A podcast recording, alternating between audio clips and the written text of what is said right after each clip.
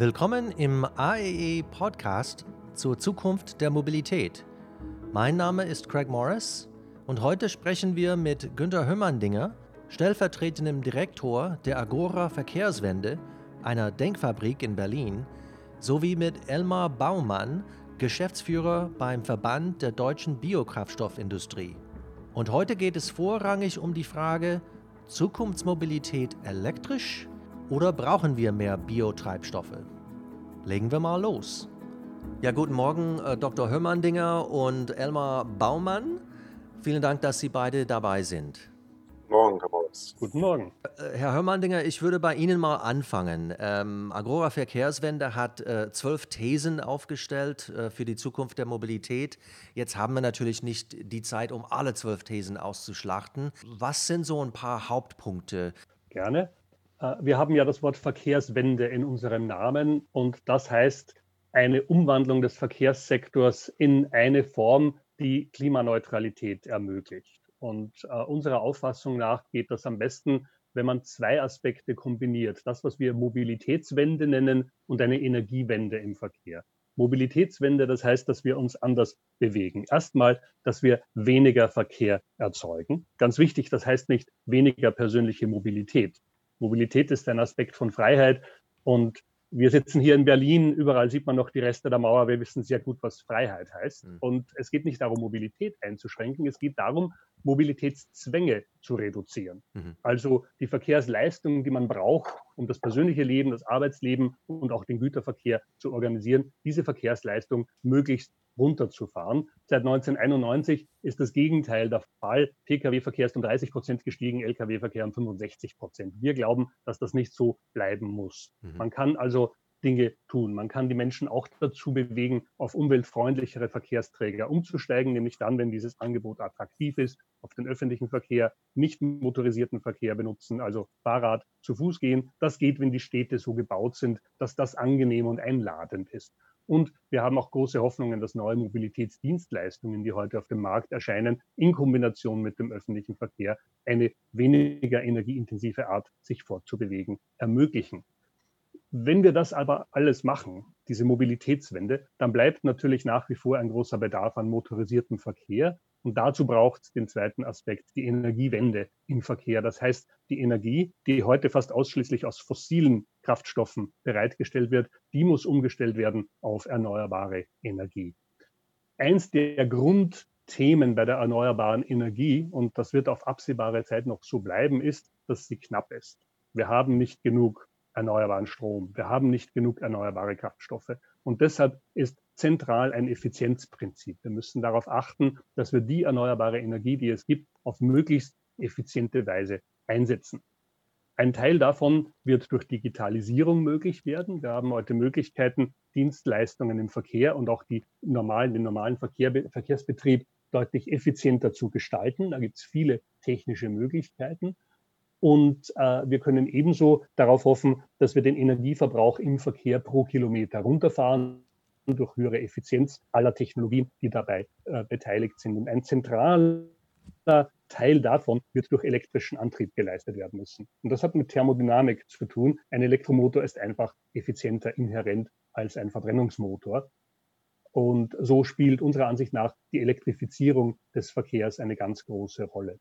Natürlich kann man nicht alles elektrifizieren. Langstreckenflugzeuge zum Beispiel äh, wird auf absehbare Zeit, äh, werden auf absehbare Zeit äh, äh nicht elektrisch betrieben werden können. Bei der Kurzstrecke sieht es vielleicht anders aus. Auch Langstreckenschiffsverkehr, dort werden nach wie vor Flüssigkraftstoffe und Verbrennungsmaschinen gebraucht werden.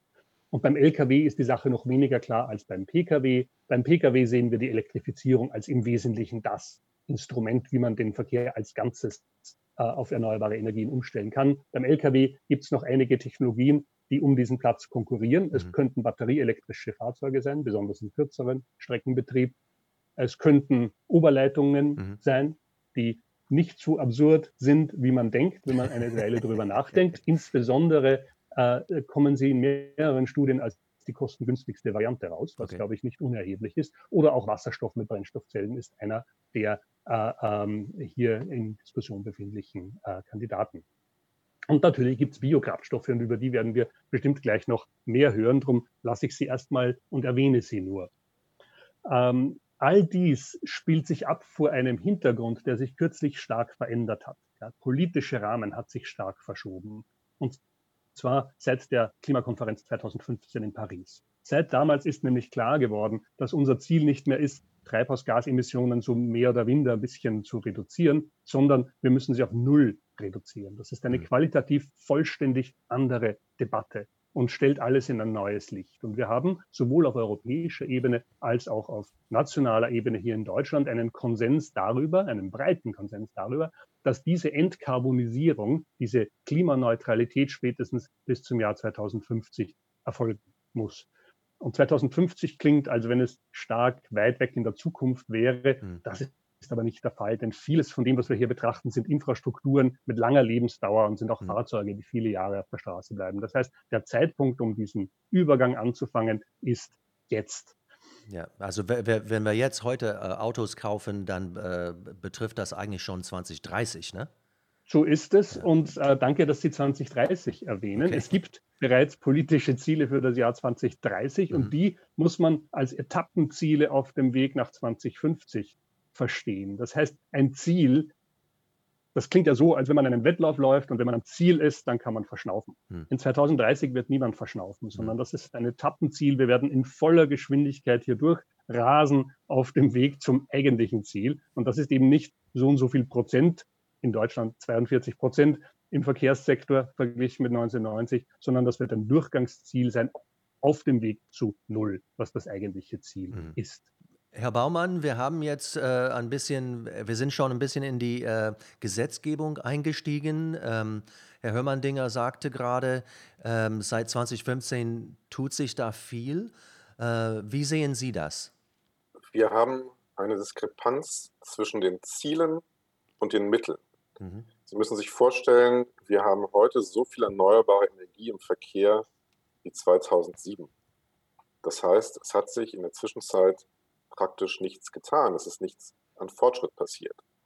Was wir heute im Verkehr haben auf der Straße an Erneuerbaren, sind Biokraftstoffe. Marktanteil ungefähr 5%. Im Umkehrschluss, wir sind bei 95% fossiler Energie beim Straßenverkehr und der Straßenverkehr ist der mit Abstand hm. größte Bereich im Verkehr überhaupt. Ich gehe auch davon aus, wie Dr. Hörmandinger, dass wir eine zunehmende Elektrifizierung der Antriebe sehen werden. Das ergibt sich aus europäischen Regulierungen für die Flottengrenzwerte zum Beispiel. Das ist ein Komfortthema, ein Thema der lokalen Emissionen. Aber wir haben Ziele für 2030. Ich ziehe vielleicht meinen Rahmen ein bisschen größer auf, damit wir verstehen, woran liegt es, dass wir bislang nicht vorangekommen sind bei den Erneuerbaren im Verkehr und was muss ich jetzt tun.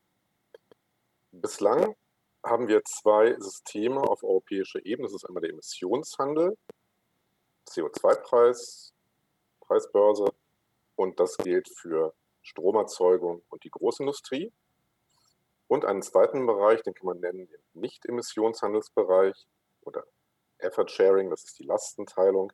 Da ist alles drin, von Landwirtschaft über Verkehr und Gebäudeheizung, was nicht im Emissionshandel drin ist. Das hat auch einen guten Grund, dass es nicht im Emissionshandel drin ist. Es gibt regelmäßig Vorschläge, doch bitte den Verkehr auch einfach in den europäischen Emissionshandel zu überführen. Mhm.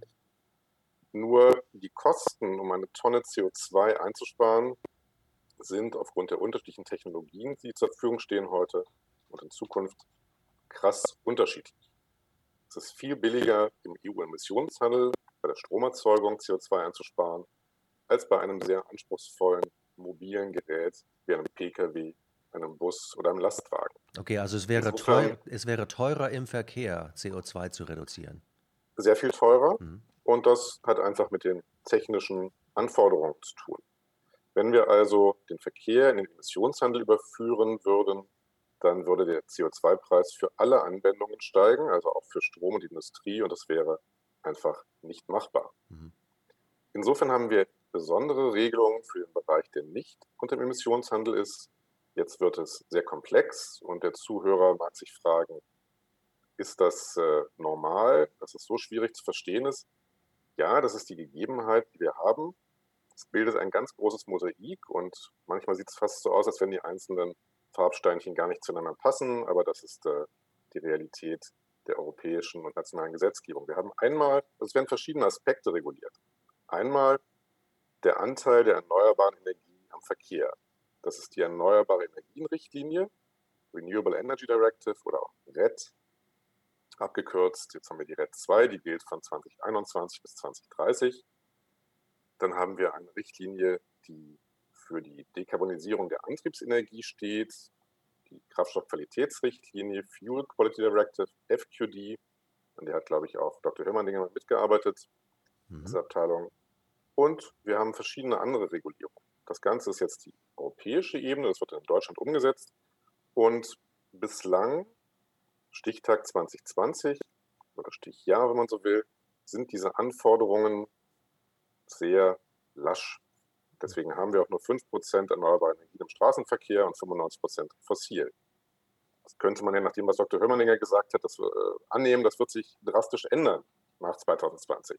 Das Gegenteil ist der Fall. Diese separaten sektoralen Aspektregulierungen, also Erneuerbare im Verkehr zum Beispiel, bleiben weiter lasch. Das ist kaum verständlich, denn natürlich hat Dr. Hörmanninger völlig recht, dass Paris etwas ganz anderes fordert. Und das passt nicht zusammen. Wir haben aber in Deutschland ein Ziel für den Verkehr für 2030, wie viel Treibhausgasemissionen der gesamte Verkehr in Deutschland noch ausstoßen darf. Und das ist ein ziemlich striktes und straffes Regime. Das sind diese minus 40 bis minus 42 Prozent Treibhausgasreduktion, die geleistet werden müssen. Und zwar bei einem tendenziell konstanten oder sogar noch wachsenden Verkehr. Mhm. Der Güterverkehr wächst sogar. Das ist also eine irre Aufgabe und dazu passen die anderen Regulierungen der EU überhaupt nicht. Jetzt ist es so, dass natürlich verschiedene Faktoren diese Treibhausgasminderung beeinflussen. Natürlich das Verkehrsaufkommen, das hat Dr. Römerling ja auch gesagt, die Effizienz der Verkehrsmittel, der Einsatz Erneuerbarer. Und das Problem ist, dass die Politik sich sehr schwer tut, das Verkehrsaufkommen und den modalen Split, also die Nutzung der einzelnen Verkehrsträger, vorzugeben, zu bestimmen. Mhm. Weil es der Bürger in aller Regel als einen Eingriff in seine persönliche Freiheit begreifen wird. Das ist also eine schwierige Aufgabe. Mhm. Und insofern sind die Stellschrauben, an denen gedreht wird, sehr begrenzt. Das sagt keiner so offen, aber praktischerweise in der Realität ist das der Anteil der Erneuerbaren, die Effizienz der Fahrzeuge und äh, das war es dann im Grunde auch schon. Biokraftstoffe haben in der Vergangenheit darunter gelitten, dass die Politik sehr zurückhaltend war, was ein Wechsel hin zu erneuerbaren im Verkehr angeht, eben weil es nicht ganz einfach ist, eben weil es mit Kosten verbunden ist und weil es den Bürger auch direkt an seinem täglichen Mobilitätserlebnis betrifft, wenn er da vielleicht kleine ähm, Änderungen wahrnimmt. Insofern haben wir, mit wir meine ich jetzt Deutschland, uns den Luxus geleistet, 10 bis 15 Jahre im Verkehr fast nichts zu machen. Wir haben also 5% mhm. Biokraftstoffe. Das ist übrigens, das klingt sehr wenig, 5% im Vergleich zu den 95% fossilen. Mhm. Aber wir haben einen sehr großen Energieverbrauch im Straßenverkehr. Insofern sind 5% eine riesen Energiemenge. Mhm. Und diese 5% überhaupt zu ersetzen durch andere erneuerbare Energieträger, wenn jetzt also jemand auf den Gedanken käme, dass Biokraftstoffe äh, irgendwie nicht optimal erscheinen, diese 5% zu ersetzen, wäre sehr schwierig. Es wäre auch nicht sinnvoll aus meiner Sicht, denn wir müssen auf dem, was wir heute haben, aufbauen. Mhm. Also von den 5% Erneuerbaren hoch in Richtung 100 und nicht die 5% reduzieren und stattdessen ähm, auf eine Zukunftshoffnung setzen. Okay, aber in der letzten Episode hat, äh, haben wir gehör gehört, dass es äh, bis zu 26 äh, Biotreibstoffoptionen gibt. Wie sollen wir das jetzt konkret ausbauen? Äh, wo, was sind für Sie die Hauptträger der Zukunft ähm, aus dem Bereich Biotreibstoff? Es ist wichtig, dass es verbindliche Vorgaben gibt. Das kann man, glaube ich, so allgemein ähm, fürs Leben und äh, für die Dekarbonisierung des Verkehrsbereichs im Speziellen sagen. Verbindlich heißt, es muss möglichst einheitliche Regelungen geben in der EU. Da gibt es unterschiedliche Interessen bei den Mitgliedstaaten. Insofern ist zum Beispiel die RED 2 eine völlig unambitionierte Scheinregulierung. Sie wird 2030 praktisch keinen höheren Anteil erneuerbarer Energien im Verkehr erreichen, als wir 2020 haben werden. Hm. Das heißt, aus heutiger Sicht, jetzt mal auf kurze Sicht, Äh, bis 2030 sind die Mitgliedstaaten gefordert, über diese RED 2 hinauszugehen. Das bedeutet, das, was vorhanden ist an Erneuerbaren, zu behalten, auszubauen im Bereich erneuerbarer Kraftstoffe mit dem, was verfügbar ist. Das sind heute Biokraftstoffe aus Anbaubiomasse, Biokraftstoffe aus Abfällen und Reststoffen, also zum Beispiel Altspeisefett oder Tierfett, Biodiesel. Und hinzu kommen die sogenannten fortschrittlichen Biokraftstoffe für die Freunde und Kenner der RED 2, das ist im Anhang 9 Teil A, also Biokraftstoffe auf Basis von Lignocellulose, wie zum Beispiel Stroh, Talgelpech und so weiter. Mhm. Wir gehen davon aus, dass der Bedarf an erneuerbaren Kraftstoffen, der laut Energiereferenzprognose der Bundesregierung bis 2030 besteht, das sind 20 Prozent erneuerbare Kraftstoffe, die Deutschland im Jahr 2030 benötigt, um das 2030 Verkehrsziel zu erreichen. Und da ist schon unterstellt, dass wir Elektromobilität steil hochfahren, dass wir Effizienzgewinne sehen, also weniger Energie im Verkehr verbrauchen und dass wir auch Verkehr in gewissem Maße reduzieren. So, und von diesen 20 Prozent erneuerbaren Kraftstoffen können alle Biokraftstoffe zusammen in etwa die Hälfte realistischerweise erfüllen. Das heißt, darüber hinaus besteht auch noch Bedarf an weiteren Kraftstoffen, die erneuerbar sind. Aber das, was wir heute verfügbar haben, was hilft, die 2030 Verkehrsziele überhaupt in Angriff zu nehmen, das sind Biokraftstoffe. Okay. Wir brauchen die Elektromobilität. Das heißt, ich würde immer sagen, Elektromobilität und Biokraftstoffe sind natürliche Partner. Die Elektromobilität wird ihren Vorteil und ihre Leistung zur Dekarbonisierung speziell nach 2030 ausspielen. Bis 2030 kann man anhand der Zahlen sehen, sind Biokraftstoffe unverzichtbar. Sie werden, Sie hatten jetzt gefragt, was für Biokraftstoffsorten man nehmen kann. Das ist immer abhängig von den Rohstoffen, die verfügbar sind. Wir haben aber in dieser 50-prozentigen Beitrag zum 2030-Ziel haben wir alles drin, also von Anbaubiomasse, Biodiesel aus Raps zum Beispiel, Ethanol aus ähm, Getreide und aus Zuckerrübe, darüber hinaus halt die abfallbasierten und die fortschrittlichen. Das ist okay. marktgängig zum großen Teil unverfügbar. Okay. Ähm, Dr. Hörmann-Dinger, Sie waren ja früher bei der Kommission. Äh, teilen Sie die Ansicht, dass ähm, RED 2 ähm, bis 2030 nicht genug bringt, gerade im Bereich Verkehrswende? An der RED 2 habe ich ja selber nicht mitgearbeitet. Klar ist, dass es zwei verschiedene Regulierungswelten gibt in diesem Bereich. Die eine kommt aus der Klimapolitik mhm. und möchte gerne Treibhausgase vermindern. Die andere kommt, andere kommt aus der Energiepolitik und möchte gerne Energieträger auswechseln. Hm. Das hat nicht nur Klimagründe, das hat auch energiepolitische Gründe, zum Beispiel Versorgungssicherheit, Importbilanzen und so weiter. Und die RED 2, die jetzt schon angesprochen wurde, die regelt Prozentsätze an Energien. Mhm die RED 2, das kann man, glaube ich, ganz neutral sagen, hat sehr viel Kontroverse ausgelöst. Auch deshalb, weil Biokraftstoff in seinen Auswirkungen nicht unumstritten ist. Mhm. Und das ist sehr verschieden, je nachdem, über welchen Biokraftstoff wir sprechen. Äh, angefangen hat das schon, ich glaube, 2005, dass man über europäische Regulierungen über Biokraftstoff nachgedacht hat. Und damals wurde gesetzlich einfach nur darüber nachgedacht, Prozentsätze an Biokraftstoffen vorzuschreiben, sozusagen egal nochmal wie. Dann gab es große, Kontroversen und zwar deshalb, weil Biokraftstoffe nun Produkte der Intensivlandwirtschaft sind und das ist ein eigenes, nicht unumstrittenes Thema. Wir befinden uns auf einem Planeten, der jetzt schon übernutzt wird. Die Weltbevölkerung wächst nach wie vor. Letztes Jahr kam ein Bericht heraus des Weltbiodiversitätsrates über die Biodiversität auf dem Planeten und wo sie hingeht, nämlich runter und zwar ja. rapide. Ja. Und die Landwirtschaft wurde da als großer Faktor genannt. Also das ist ein großes Thema. Und einige dieser Biokraftstoffe haben eine besonders schlechte Presse bekommen, Palmöl typischerweise. Wenn die Biodiesel machen, die billigste Art, den zu machen, ist aus Palmöl. Der Regenwald in Malaysia brennt, um Palmöl zu erzeugen. Also das ist ein kontroverses Thema und wir werden wahrscheinlich noch Zeit haben, darauf ein bisschen weiter anzugehen, auf, die, auf das Thema Landnutzungsänderung und wie sehr trägt die Treibstoffpolitik dazu bei, dass schädliche Auswirkungen der Intensivlandwirtschaft sich noch verstärken. Mhm. Und das ist, glaube ich, ein großes Thema und deshalb nicht ganz so einfach, jetzt diese erforderlichen Kraftstoffe einfach so in den Markt zu bringen. Was müsste dann getan werden für die Zukunft, damit wir endlich mal eine Verkehrswende hinbekommen? Ich bleibe dann kurz bei Ihnen, Dr. Hörmann-Dinger. Also wir sind eine Denkfabrik und nicht die Bundesregierung, deshalb schreiben wir natürlich keine Gesetze. Ähm, wir denken darüber nach, welche Gesetze es geben könnte. Wie schon erwähnt, glauben wir, dass Elektrifizierung aus verschiedenen Gründen eins der Kernelemente sein muss.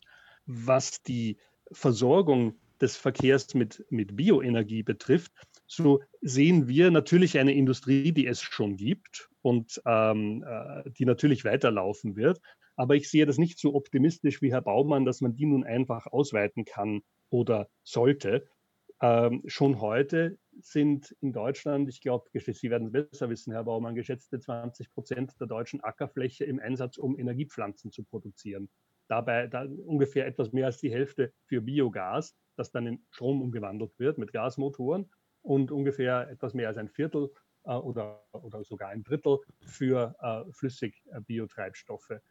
Äh, äh, es ist schwer vorstellbar, auch in Deutschland, dass man die, äh, die Ackerfläche nun wesentlich ausweitet. Hm. Und, es, wird aber, es wird aber ähm, eigentlich mehr Land äh, oder ungefähr genauso viel Land äh, für den Fleischkonsum ähm, angebaut, oder? Ja, Sie haben völlig recht. Und ich glaube, das, das linkt uns in breitere Themen der Nachhaltigkeit. Ja, ja, ja, es ist ja auch die Frage, wenn wir sagen, es kostet wahnsinnig viel, um CO2-Emissionen im Verkehr zu vermindern, hm. dann stimmt das, wenn man alle anderen Tendenzen konstant hält. Zum Beispiel die Motoren ständig leistungsstärker zu machen und die Autos ständig schwerer zu machen, dann ist es natürlich teurer, gleichzeitig noch die Emissionen zu vermindern. Und irgendwann werden wir die unbequeme Frage stellen müssen, was uns wichtiger ist, der Fahrspaß oder das Klima. Ähm, Herr Baumann, was muss aus Ihrer Sicht getan werden, damit wir 2030 und äh, wie Dr. Hömmerdinger auch sagte, vor allen Dingen 2050 ähm, auf Null Emissionen runterkommen? Ich würde gerne auf das eingehen, was Dr. Hömmerdinger gesagt hat.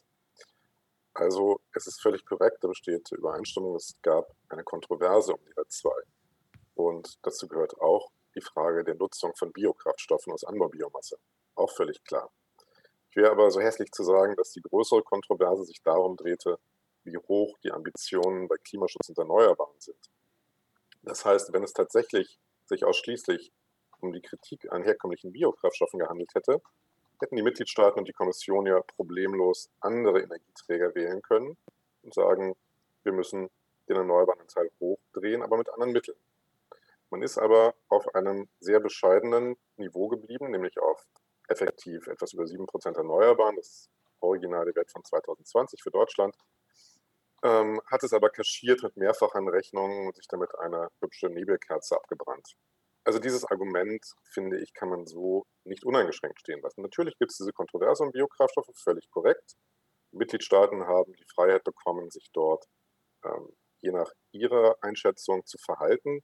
Aber diese Regelung, dass das nominelle Ziel von 14 Prozent erneuerbaren Verkehr, wird gesagt, effektiv sind es etwas über 7 Prozent, dass es abgesenkt werden kann, um die 7 Prozent, die maximal Biokraftstoffe leisten könnten, in der Theorie auf 7 Prozent. Also diese 7 Prozent mit Mehrfachanrechnung liegt es äh, vielleicht bei der Hälfte. Dieses Ziel, das ist derartig lachhaft, dass sich das jemand getraut hat, in Brüssel zu verkünden, dass das eine Richtlinie ist, die die EU in einem dreijährigen Prozess geboren hat, das ist beschämend. Und das ist einfach eine Irreführung des Bürgers, der andererseits nicht ahnt, dass die Vorgaben der Effort Sharing Regulation, die dann in Deutschland, also der Lastenteilungsverordnung, die in Deutschland umgesetzt wird über die Sektorziele gemäß Klimaschutzplan, was eine sehr präzise und äh, gute Regelung ist, denke ich, die die Bundesregierung da getroffen hat, das passt überhaupt nicht zusammen. Das heißt, wir werden viel mehr Erneuerbare brauchen und andere Instrumente, um auf das 2030 Verkehrsziel zu kommen. Das ist eine komplette Irreführung. Und wir werden das nutzen müssen, was verfügbar ist. Und bis 2030 ist das ein Anteil der Elektromobilität, der insbesondere wirkt, wie Dr. Hörmandinger auch schon sagte, über die Energieeffizienz. Das heißt, ein Elektromotor bringt nur etwa 40 Prozent des Energieverbrauchs im Vergleich zu einem Verbrennungsmotor. Das ist der Effekt. Aber der deutsche Strommix ist auf absehbare Zeit noch so lastig, fossillastig, kohlelastig, wird infolge des Ausstiegs aus der Atomkraft sich auch nicht verbessern, dass der Beitrag der Elektromobilität zur Treibhausgasminderung im Verkehr nach 2030 wirklich spürbar wird. Und das 2030-Ziel werden wir durch andere Maßnahmen zusätzlich unterstützen müssen. Ähm, wir sind fast am, äh, an, am Ende der Zeit angekommen. Ähm, ich würde äh, gerne jedem nochmal die Gelegenheit äh, geben, vielleicht ein Schlusswort zu sagen, äh, wenn Sie noch, falls wir irgendwas ähm, ja, nicht angesprochen haben oder falls Sie nochmal auf etwas reagieren wollen, was der andere gesagt hat oder was ich gesagt habe. Ich fange mal mit äh, Dr. Hömandinger an. Haben Sie äh, ein Schlusswort für die Sendung? Ähm, es gäbe noch ganz viel zu sagen, aber ich glaube, wir sind wahrscheinlich im falschen Format, um es alles aufzudröseln, ja. besonders die, die äh, Einzelheiten der RED 2 und was nun der politische Wille dahinter war. Also die harschen Worte kann ich teilweise nachvollziehen von Herrn Baumann, teilweise müsste ich auch die RED 2 ein bisschen oder jedenfalls den Gesetzgeber ein bisschen verteidigen. Aber ich glaube, was man grundsätzlich sagen muss, ist, wie ich schon anfangs ausgeführt habe, wir müssen 2050 im Blick haben und nicht nur 2030.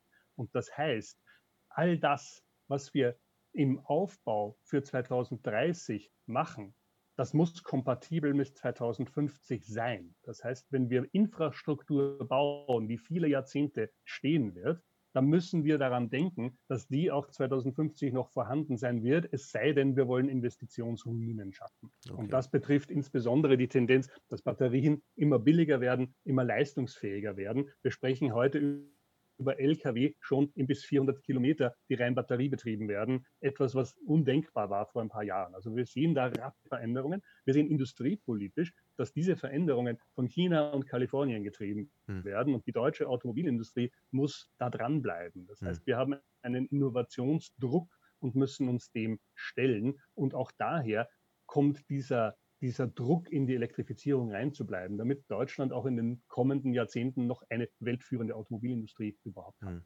Herr Barmann, Ihr Schlusswort. Ich kann vielen Punkten von Dr. Hörmann-Dinger zustimmen. Es ist klar, dass wir die Elektrifizierung benötigen. Anders werden Ziele auch langfristig nicht zu erfüllen sein. Und es ist ebenso klar, dass wir für das 2030-Ziel einen hohen Bestand an Fahrzeugen mit Verbrennungsmotor sehen. Selbst wenn wir also 10 Millionen Elektrofahrzeuge, Elektro-Pkw im Wesentlichen haben, haben wir eine Größenordnung von über 35 Millionen Fahrzeugen mit Verbrennungsmotor auf der Straße. Das heißt, 2030 Zwischenziel, Etappenziel, wenn man so will, hat den größeren Hebel beim Verbrennungsmotor.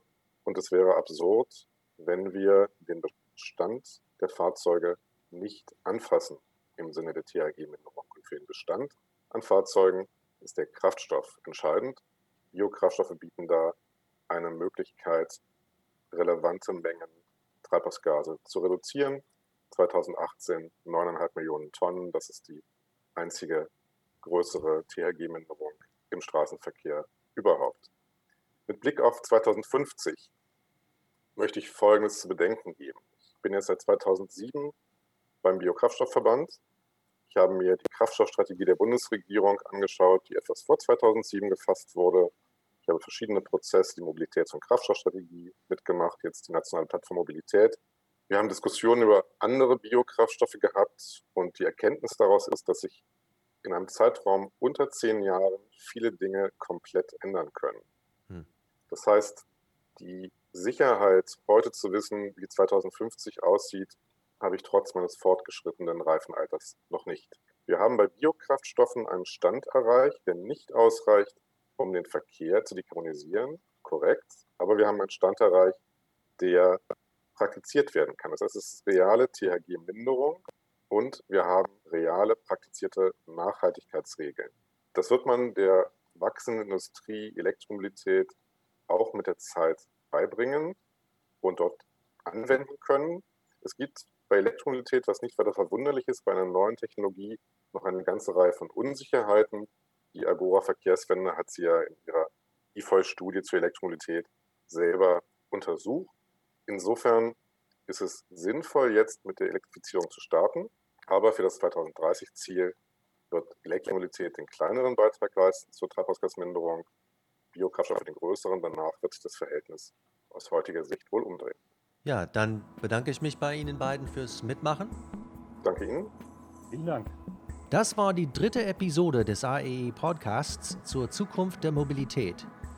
Diese Serie wird unterstützt vom Verband der deutschen Biokraftstoffindustrie und dem Verband der Ölsaatenverarbeitenden Industrie in Deutschland.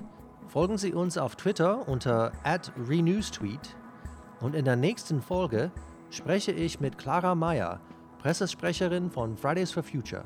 Bis dahin, alles Gute.